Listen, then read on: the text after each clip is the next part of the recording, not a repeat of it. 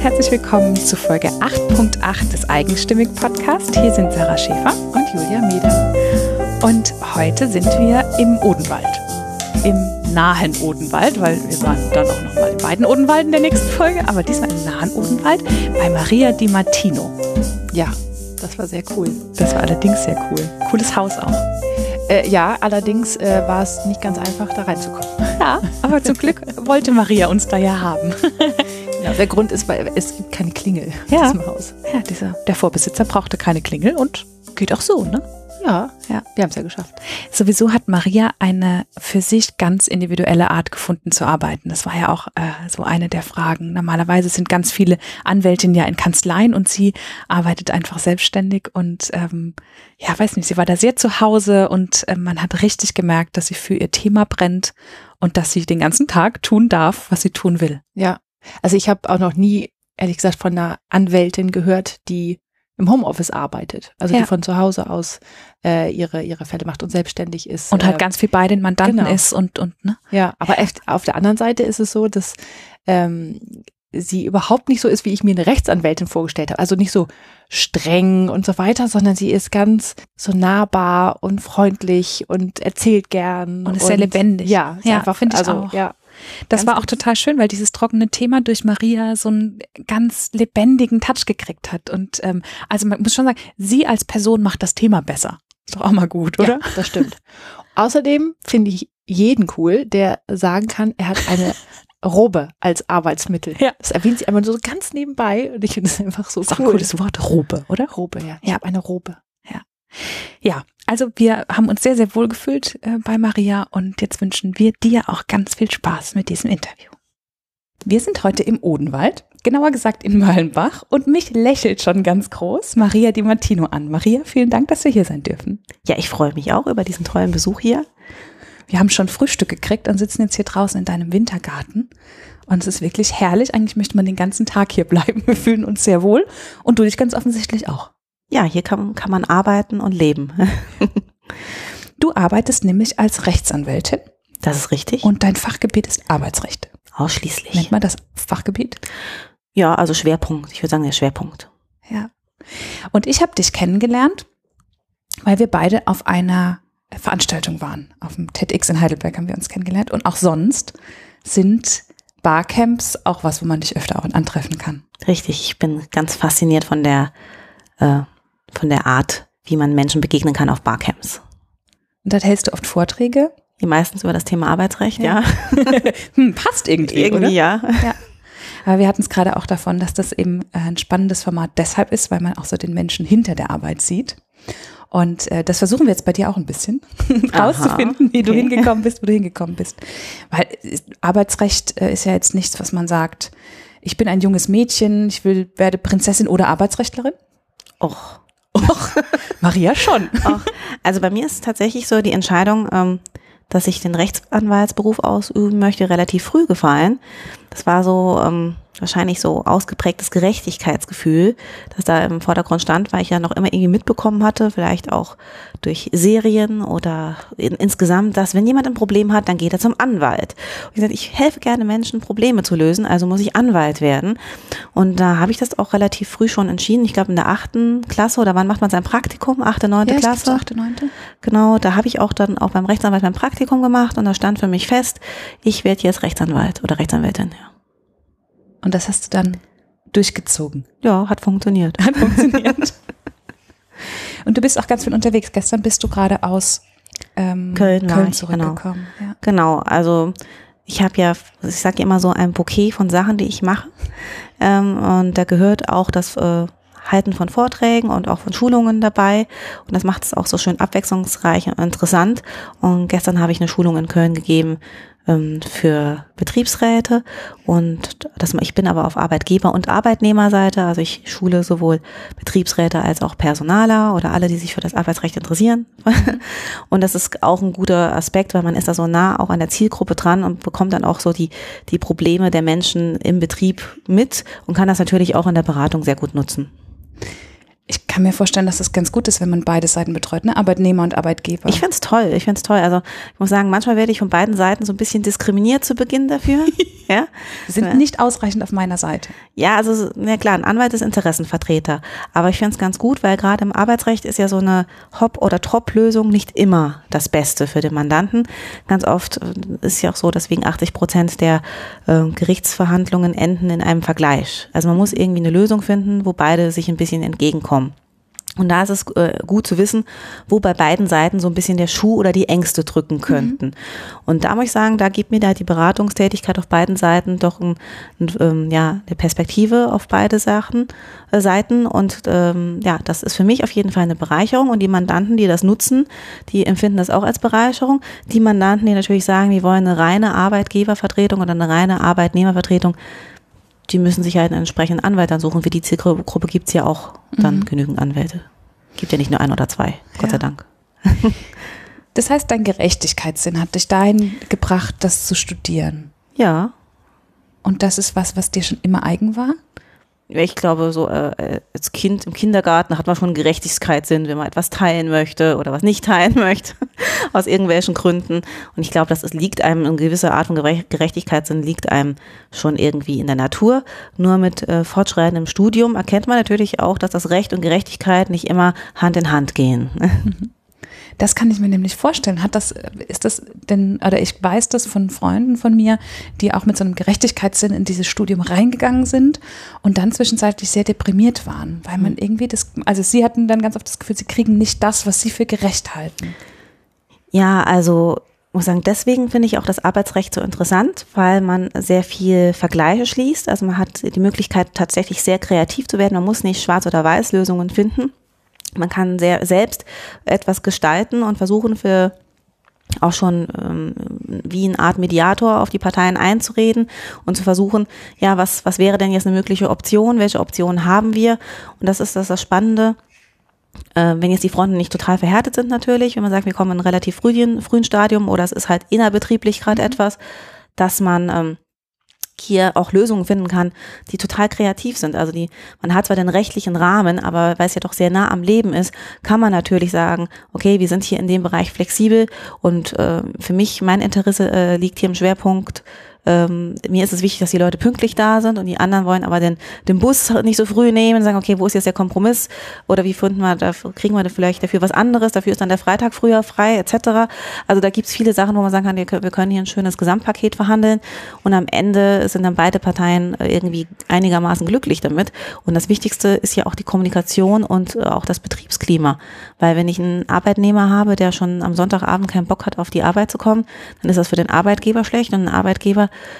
äh, der äh, ständig cholerisch ist, äh, fördert auch nicht die, das Betriebsklima. Und deswegen finde ich es auch ganz wichtig, dass man mit den Leuten zusammen spricht, sich auch an einen Tisch setzt. Das versuche ich dann auch auszuüben. Finde ich auch ganz toll, wenn ich die Möglichkeit habe, mit, ähm, also auch präventiv quasi mhm. schon auch, auch in Schulungen, mich mit Personalern oder also Human Resource Managern und auch Betriebsräten an einen Tisch zu setzen und so die Grundlagen des Arbeitsrechts zu erarbeiten und dann merke ich, okay, hier läuft irgendwas nicht so ganz optimal in der Firma und dann bei beiden Seiten so die Rädchen gehen, hm, wie können wir denn das verbessern? Mhm. Das, also, das finde ich eigentlich ganz schön, wenn man zuerst merkt, okay, eigentlich jeder hat so sein Interesse natürlich, jeder hat so seinen Standpunkt, aber es gibt ganz viel Schnittmenge. Ja, und vor allem ist, ähm, wenn du nicht erst dann äh, mit hinzugezogen wirst, wenn das Kind in den Brunnen gefallen mhm. ist und da nicht erst, weil dann sind ja meist wahrscheinlich auch die Fronten verhärtet und da kannst mhm. du vorher einfach noch ganz Da geht's halt sehr auf die persönliche Ebene. Da kann mhm. man nicht mehr so gut auf der Sachebene ja. dann äh, ja, verhandeln, weil dann fühlen sich die äh, beiden Parteien persönlich angegriffen. Also sowohl der Arbeitgeber, der sagt, ach, der macht jetzt nicht, was ich will, der mhm. tut meine Führungskompetenz äh, äh, unterlaufen und umgekehrt der Arbeitnehmer vielleicht, ja, der mein Arbeitgeber hat mich nicht mehr lieb, weil der hat mir jetzt eine Abmahnung gegeben. Ja, und da, mhm. genau, da spielt dann eben das Ego das, oder die, die persönliche Ebene so stark rein, dass ja man an die Sachebene nicht mehr rankommt, ja. Das erfordert auch ganz schön viel pädagogisches Geschick, oder? Ja, ich habe die letzten Jahre viel dazugelernt, was man nicht im Studium nicht lernt. also im Studium lernt man ja ganz viel, ähm, wie man Paragraphen anwendet, also wie man halt das Gesetz anwendet, wie man Handwerkzeug, wie man äh, mit, äh, mit Kommentaren umgeht, wie man mit aktueller Literatur umgeht, wie man Quellen findet. Aber Kommunikation und auch äh, Verhandlungstechnik, das lernt man nicht. Echt? Nee, lernt man oh, nicht. Spannend. Äh, das ist, äh, ja, nee, das, man muss eigentlich gar nicht sprechen während des Studiums.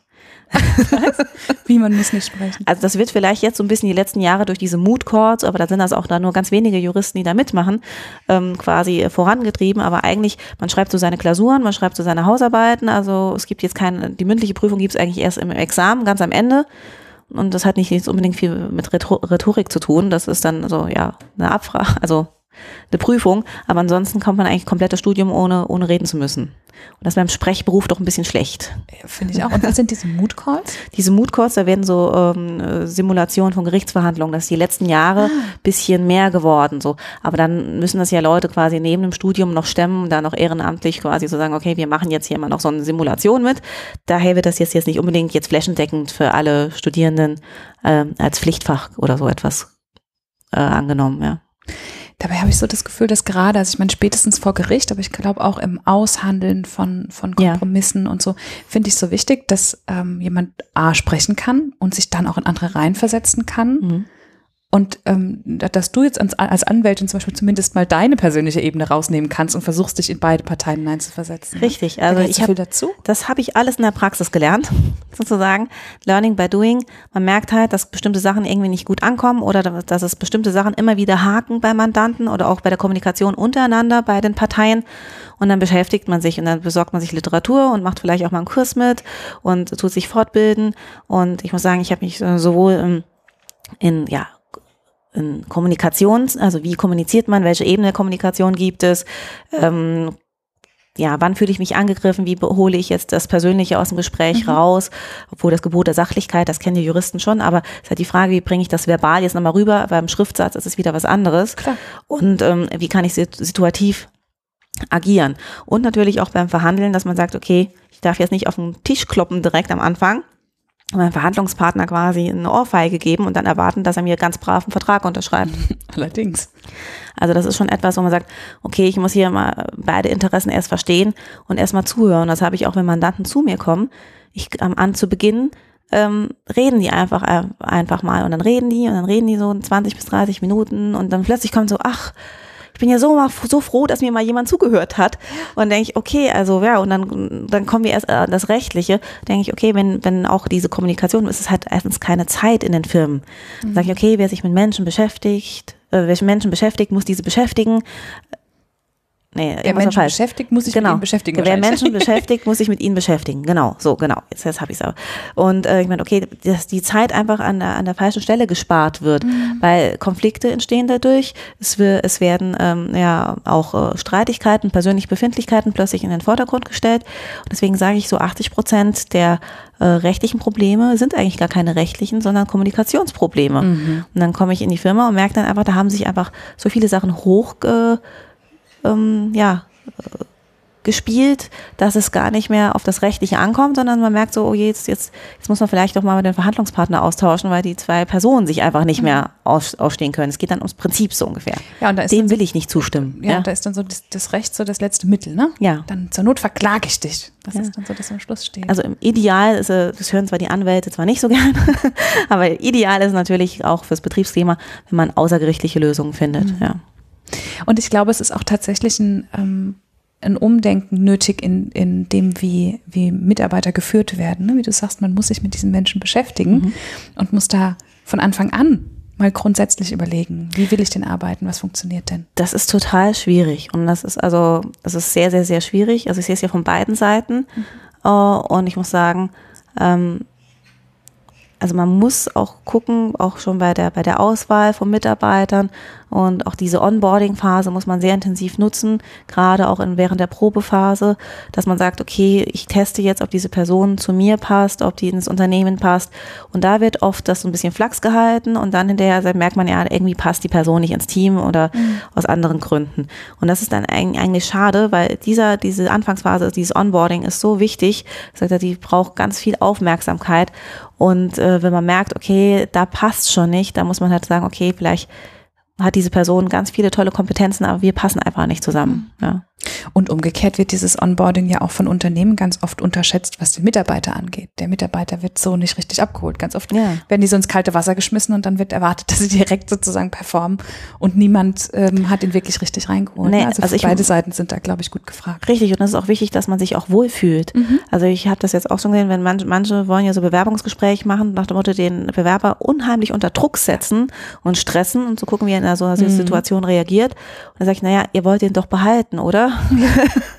Dann gesagt, wenn ihr den in eine totale Stresssituation bringt, warum soll der denn überhaupt dann noch zu euch kommen? Er soll doch mit einem guten Gefühl rausgehen und sagen, hier möchte ich gerne arbeiten. Und dann sagen dieses, dieses Denken, dass das so die, manchmal so das Machtgefüge da einfach im Vordergrund. Und dann denke ich, okay, da muss man davon weg, man muss mehr miteinander arbeiten, auch mal auch, auch auf Augenhöhe sprechen können. Und das ist wichtig. Natürlich gibt es Hierarchien, aber trotzdem muss man immer respektvoll miteinander umgehen und nicht, äh, ähm, ja, hier jetzt Machtspiele ausüben. Ja. Und es ist auch die Frage, was, ähm, womit mo- motiviere ich meine Mitarbeiter? Ich glaube, das war ganz lange Zeit Geld und die Bezahlung und das ist heute einfach, das ändert sich. Ne? auch schwieriges Thema, wie, wie, wie Führung an sich, weil es gibt halt einfach unterschiedliche äh, Personen und Persönlichkeiten und das funktioniert halt nicht nach dem Schema F. Also es ist halt so, der eine lässt sich tatsächlich halt durch Geld motivieren, der andere durch Lob, der andere will lieber ein eigenes Projekt haben und der andere will lieber, dass sein Name, sein Name unter der Veröffentlichung steht. Das ist die Motivation, aber das auch herauszufinden, das ist auch schwierig. Und es gibt halt manche, die die haben tatsächlich äh, nicht unbedingt die Motivation, die gibt's halt auch, die sagen, das ist halt jetzt äh, ein, ein Job, mit dem ich Geld verdiene, um mein Leben zu, äh, zu finanzieren, aber eigentlich habe ich keine Leidenschaft für diesen Beruf. Die gibt's halt auch und die Ja. kann man halt dann nicht mehr, mehr motivieren. Ja, das ist, das ist halt eben so. Aber da muss man halt gucken, dass das halt das Gleichgewicht dann da ist, dass von allen genügend da sind und dass man alle in die gleiche Richtung geht. Natürlich ist beim kleinen Betrieb viel wichtiger, motivierte Leute zu haben, als gut bei einer großen Firma auch, aber dann sagen wir so, da gibt es vielleicht noch genügend, die auch ausreichend dort sind, weil sie was puffern erreichen können. wollen. Ja. ne? ja. Ja. Da kannst du eher puffern, das Ja. stimmt, ja. Ja, das ist wohl wahr. Und du hast ja für dich eine ganz eigene Art gefunden zu arbeiten. Du hättest dich ja jetzt sicherlich auch irgendwo anstellen lassen können, Mhm. oder? Ja, Und ähm, ja. hast aber dich entschieden, gleich von Anfang an nach dem Studium für dich Ja. allein zu arbeiten oder warst du angestellt? Ja, also ich habe natürlich auch eine Bewerbungsphase hinter mir gehabt und musste dann einfach einfach zu viele Kompromisse eingehen. Ich habe das auch mal so ein bisschen angetestet und nach dem Studium muss ich echt sagen, da habe ich echt keine Lust mehr gehabt, irgendwas zu machen, was mich nicht interessiert. Weil ich muss ja für, für, fürs Examen muss ja alles lernen. Auch, äh, Ölrecht, also öffentliches Recht, Strafrecht, äh, alles mögliche Zivilrecht, äh, Nachbarschaftsrecht, äh, also alles Mögliche, ja. Und ich bin jetzt kein Generalist und ich sage, mir hat das Arbeitsrecht schon immer Spaß gemacht. Ich habe mich auch relativ früh für Arbeitsrecht entschieden. Das war schon mein Schwerpunkt im Studium, auch in meinem Wahlfach, dann auch im Referendariat und auch jetzt im Fachanwaltslehrgang habe ich das nochmal vertieft. Also da hatte ich schon eine ziemlich klare Linie und ich wusste, ich will auf jeden Fall in dem Bereich Arbeitsrecht machen. Jetzt ist das jetzt im Studium nicht unbedingt, selbst im Schwerpunktbereich, nicht so ein großer Bereich. Okay, ich möchte es aber äh, vertiefen, möchte auch gerne Betriebsverfassungsrecht machen. Das stand schon ganz oben auf meiner Wunschliste. Und dann habe ich mich beworben und hauptsächlich kam da so Feedback, ja, wir könnten uns vorstellen, dass sie Familienrecht machen. Hä? Und dann denke ich, oh, warum Familienrecht? Ich hasse Familienrecht. Also es gibt nicht gegen, nichts gegen Familienrecht. Es gibt ganz tolle Anwälte, die das ganz gern mit Herzblut machen. Aber es war über ein Gebiet, das mich nicht interessiert hat. Das war, oder Steuerrecht interessiert mich auch absolut nicht, auch wenn es ganz, ganz, ganz wichtig ist. Ich habe halt dieses Arbeitsrecht und selbst in Kanzleien, die halt das Arbeitsrecht anbieten, wollte man mich dann eher so in die Richtung, ja, nach dem Motto, ja, Klischee, äh, Frau, die, die können wir gut ins Familienrecht stecken. Das, ich, hätte, ich hätte es jetzt nicht in den Mund genommen, aber gut, dass du sagst, weil das äh, Ja. hatte ich jetzt so befürchtet. Genau, und dann habe ich gesagt, nö, möchte ich nicht. Auch wenn das vielleicht ganz lukrativ ist, das Familienrecht, das möchte ich ja nicht abstreiten. Ähm, ist aber etwas, was mich nicht interessiert. Und dann habe ich gesagt, okay, so, es gibt nicht so viele Kanzleien, die ausschließlich Arbeitsrecht machen. Oder diese Kanzleien, die ausschließlich Arbeitsrecht machen, die haben sich halt schon für eine Seite entschieden. Die sind dann reine Arbeitgeberkanzleien Ah, oder okay. reine Arbeitnehmerkanzleien. Und ich will bis, bis zum heutigen Tag mich eigentlich da nicht so festlegen, weil ich eigentlich ganz gut von dem ähm, profitiere, dass ich mit beiden Seiten zusammenarbeite. Und es ist auch möglich, weil es gibt ja nicht nur böse Arbeitgeber und nicht nur böse Arbeitnehmer, ja, weil die brauchen sich ja gegenseitig, ja. Also daher funktioniert das ganz gut eigentlich. Man, der richtig, also Mandanten und Anwalt finden sich dann irgendwie auch zusammen. Und ähm, ja, und dann war halt so die Überlegung, da war ich auch so im Gespräch, da war ich so ein bisschen, ja, demotiviert, ja, vielleicht sollte ich ja jetzt doch Familienrecht machen oder Mietrecht oder sowas, weil das wird halt jetzt gebraucht. Und dann war ich so ein bisschen, ja, resigniert schon.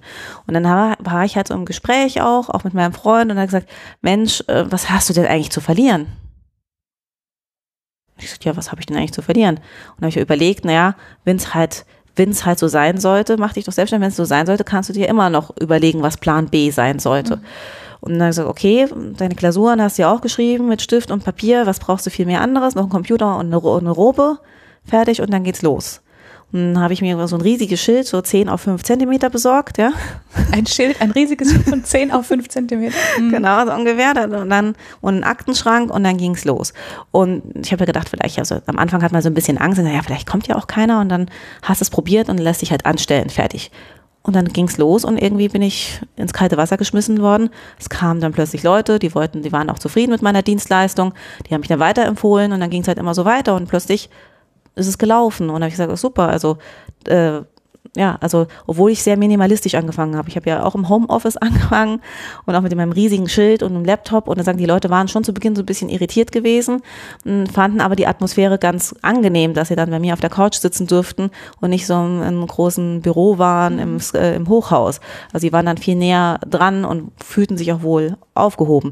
Und jetzt hat sich so ein bisschen entwickelt, dass ich gar nicht mehr so die typische Laufkundschaft habe, sondern tatsächlich ähm, auch viel beratend tätig bin und auch viel zu, zu Firmen halt fahre. Mhm. Also, und wenn ich mal, wenn sich jemand mal zu mir verläuft, dann meistens ähm, über Empfehlungen. Also dann sitzt der auch gerne bei mir im Wohnzimmer. ich glaube, wenn du, ja. also ich meine, diese Menschen kommen ja wirklich mit Sorgen und Nöten auch ja. zu dir und ähm, die, die geben dir, übergeben dir ihre Probleme und wollen gerne, dass du ihnen nah bist, in dem Sinne, mhm. dass du sie vertrittst und ihre, ihre, ja, ihre Anforderungen äh, ernst nimmst. Und ich glaube, da ist so eine persönliche Atmosphäre vielleicht gar nicht das Schlechteste. Ja, also gut, man muss natürlich auch gucken, dass man immer eine Distanz halt ja, und dass es professionell bleibt. Klar. Genau, das ist, das ist natürlich da. Aber ich denke so, äh, dass die Leute auch gerade jetzt so, was jetzt in Arbeitnehmerbereich angeht, dass sie weniger die Hemmschwelle haben, auch mal mehr zu erzählen, dass man mehr rausbekommt, so was jetzt alles schiefgelaufen ist, als wenn die da jetzt tatsächlich da im 15-Minuten-Tag da abgehakt werden. Mhm. Also ich nehme mir dann, wenn ich einen Mandant habe, auch die Zeit, dem zuzuhören und das ist ganz wichtig. Ja. Ja, ich glaube auch, um Vertrauen aufzubauen, ganz zentral, dass man das Gefühl hat, gehört und gesehen zu werden. Ne? Ja, also das, das Hören, das höre ich ganz oft von den äh, Leuten, dass sie, die erzählen erstmal so 10, 20, eine halbe Minute mhm. irgendwas und dann versuche ich mir Notizen zu machen, was davon rechtlich äh, zu ver verwerten ist und dann plötzlich kommt dann, ach, ich bin so froh, dass mir endlich mal jemand zugehört hat. Ja. Ich denke, irgendwie ist das, weil das in den Gesprächen in den Firmen oft zu kurz kommt. Die beschweren sich dann, dann wird es abgetan und fertig. Also dann wird der, der wird die Person gar nicht gehört oder die mhm. Führungskraft. Ja. ja, und nicht ernst genommen. Du hast gerade erzählt, dass du auch ähm, Juristinnen und Juristen vertrittst, die in einem anderen Land ihren Abschluss gemacht haben. Genau, also ich habe halt die Möglichkeit, dadurch, dass ich halt äh, total flexibel bin, auch tolle Projekte anzunehmen. Und da kommen die äh, seltsamsten oder kuriosesten Sachen auf mich zu. Und ich probiere es auch ganz gerne aus. Und ähm, neben der Vortragstätigkeit und den Schulungen habe ich momentan halt auch ähm, ja die Möglichkeit, Juristen und Juristinnen aus ähm, Drittländern zu, zu fördern mit einem Projekt, mit einem gemeinnützigen Verein. Berami e.V. ist das in Frankfurt.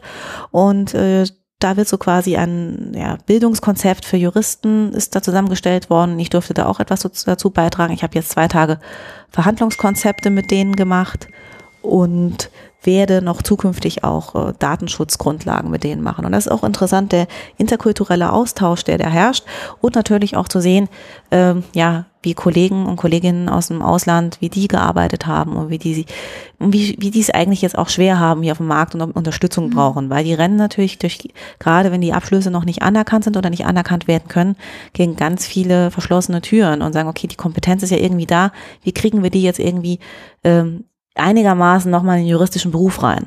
Ja. Mhm. Naja, klar, äh, klar, die Rechtssysteme sind natürlich andere, aber andererseits hast du halt in, du hast schon mal dein halbes Leben lang studiert und hast dein halbes Leben lang gelernt und kommst dann plötzlich hier an und hast quasi nichts mehr. Das genau, das, das ist leider, ähm, ist halt jetzt so in, in das, System. Also EU-Leute, also Menschen, die in der EU studiert haben, können das anerkennen lassen. Da gibt es auch diesen Gemeinschaftsjurist, den man da machen kann. Aber für, aus Drittländern ist es natürlich eine sehr hohe Hürde. Hm, aber da gibt es auch Möglichkeiten und Nischen und da versuche ich das auch mit anderen Kolleginnen und Kollegen das aufzuzeigen und auch das Selbstvertrauen ein bisschen aufzubauen, weil jemand, der sehr viele Absagen bekommen hat und sehr viel gegen verschlossene Türen gerannt ist, der hat natürlich auch ganz starkes äh, Einbußen im Selbstwertgefühl. Ja, klar, ja klar. Wenn du immer gespiegelt kriegst, du bist nichts wert, wie soll es denn auch anders gehen? Ja, ja. Ich bin ganz froh, dass du das auch, dass du nicht ins Familienrecht gegangen bist, weil ich glaube, es tut, äh, es tut den, den, der Arbeitswelt auch ganz gut, wenn die mal von der, von der weiblichen Seite her angeguckt werden. Und ähm, ich weiß nicht, ob es so viele Frauen im Arbeitsrecht gibt. Oh, ich denke, es, also es gibt im, im, Arbeitsrecht schon viele gute Frauen auch, vielleicht im Betriebsverfassungsrecht ein bisschen weniger, aber ich denke, das ist immer so eine Frage der Zeit, weil wir haben auch im, im gerade im juristischen Bereich, denke ich, so gerade auch einen demografischen Wandel und da mhm. ist halt auch so, dass, dass auch viele äh, ja jetzt nachkommen und da jetzt auch viele mehr Jura studieren, also viele Frauen mehr Jura studieren als früher, wird also und auch einen Abschluss machen darin und auch in der, im Beruf tätig sind, wird sich das, denke ich, in, von der Zeit her relativieren. Wobei es auch schade ist, was sehe ich auch mit anderen Organisationen, würde ich auch mit diesen, ähm, ja, die äh, sich spezialisiert haben auf Frauenförderung im juristischen Bereich. Da ist ja so statistisch so ein bisschen nachgewiesen, dass die, die, die Frauen mit den, auch wenn sie gute Abschlüsse haben, leider den Arbeitsmarkt irgendwie dann verschwinden. Mhm. Also die haben, machen dann einen Abschluss und sind dann irgendwie im Arbeitsmarkt verschwunden. Das ist halt die Frage, wo bleiben die? Warum sind die dann nicht mehr da für die Berufswelt? Und dann ist, was kann man da optimieren? Aber es gibt hier zum Beispiel jetzt eine Großkanzlei, die hat auch in München jetzt ist, äh, den ersten Kindergarten aufgemacht. Das fand ich auch interessant, dass man tatsächlich dieses Bedürfnis von äh, äh, Work-Life-Balance jetzt langsam versucht auch aufzugreifen. Das wird ja auch Zeit, ja. dass man merkt, okay, man muss äh, die Leute nicht bereit mehr zu den Konditionen zu arbeiten. Die wollen halt nicht nur Geld, die wollen tatsächlich auch eine, eine Vereinbarkeit von Familie und Beruf haben. Und das ist gerade vielleicht ja, vielleicht ist das für Frauen noch wichtiger als für Männer. Mhm. Ich glaube, das ist immer noch so und mhm. muss immer, immer stärker noch drauf geguckt mhm. werden. Ne? Dass genau diese Zeit, wie du sagst, immer das Studium und irgendwann sind die weg. Ja, sind genau. die nicht mehr in der Arbeitswelt zumindest, ja. Was wünschst du dir denn für deine Arbeit, für die Zukunft noch, wenn du so eine Vision aufbauen mhm. könntest, wenn alles ideal läuft? Wenn alles ideal läuft. Also, ich wünsche mir, dass es weiterhin so viel Spaß macht und dass so viel kreative Sachen auf mich zukommen und Projekte und ähm, natürlich wünsche ich mir da noch internationalere und größere Projekte, wo ich gern auch mit einem Team zusammenarbeiten kann. Das fehlt mir manchmal so in meiner Selbstständigkeit. Ich würde gern auch mal projektbezogen mit dem Team zusammenarbeiten. Mhm, ich habe zwar, ich hab zwar viele ko gute Kooperationspartnerinnen und Partner, aber ich könnte mir auch vorstellen, mal so ein, äh, so ein längeres Projekt zu betreuen und sagt, okay, man hat jetzt, man arbeitet mit ganz vielen Experten aus verschiedenen Bereichen zusammen. Und das, das hat man ja vielleicht in der größeren Kanzlei eher. Das hat man jetzt, wenn man alleine ist, klar, man hat so bei Schnittstellen so seine Kooperation Kooperationspartner, aber da hat man nicht die Zusammenarbeit. Dann mhm. bearbeitet ja jeder so sein, seinen Abschnitt und dann übergibt man das. Äh, ähm, natürlich ist das auch wichtig, aber so mal so international ähm, ja, ein größeres Projekt zu betreuen, könnte ich mir vorstellen, dass das mittelfristig was wäre.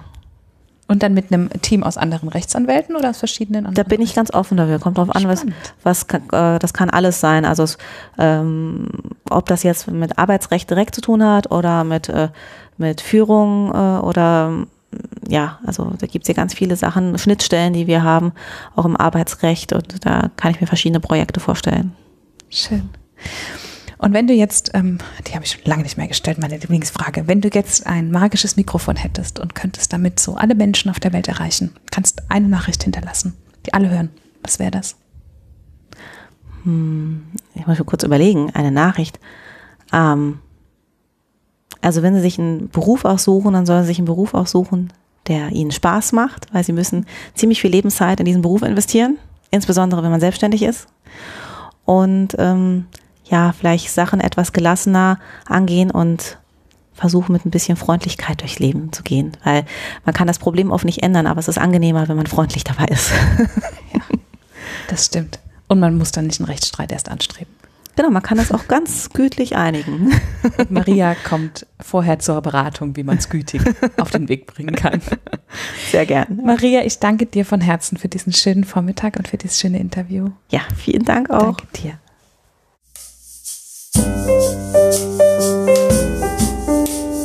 Das war der Eigenstimmig-Podcast von Sarah Schäfer und Julia Meder. Und zu dieser wie zu jeder anderen Folge gibt es auf eigenstimmig.de einen Blogartikel mit ganz vielen Fotos von der Interviewpartnerin und weiteren Infos und Links. Und wenn dir gefallen hat, was du heute und sonst hier bei Eigenstimmig hörst, dann gibt es auf eigenstimmig.de eine Seite, die nennt sich Unterstützen und dort zeigen wir dir ganz viele Möglichkeiten, wie du uns Danke sagen kannst. Wenn du immer auf dem Laufenden bleiben willst, dann trag dich gerne in unsere Newsletter ein oder folg uns bei Instagram, Facebook oder Twitter.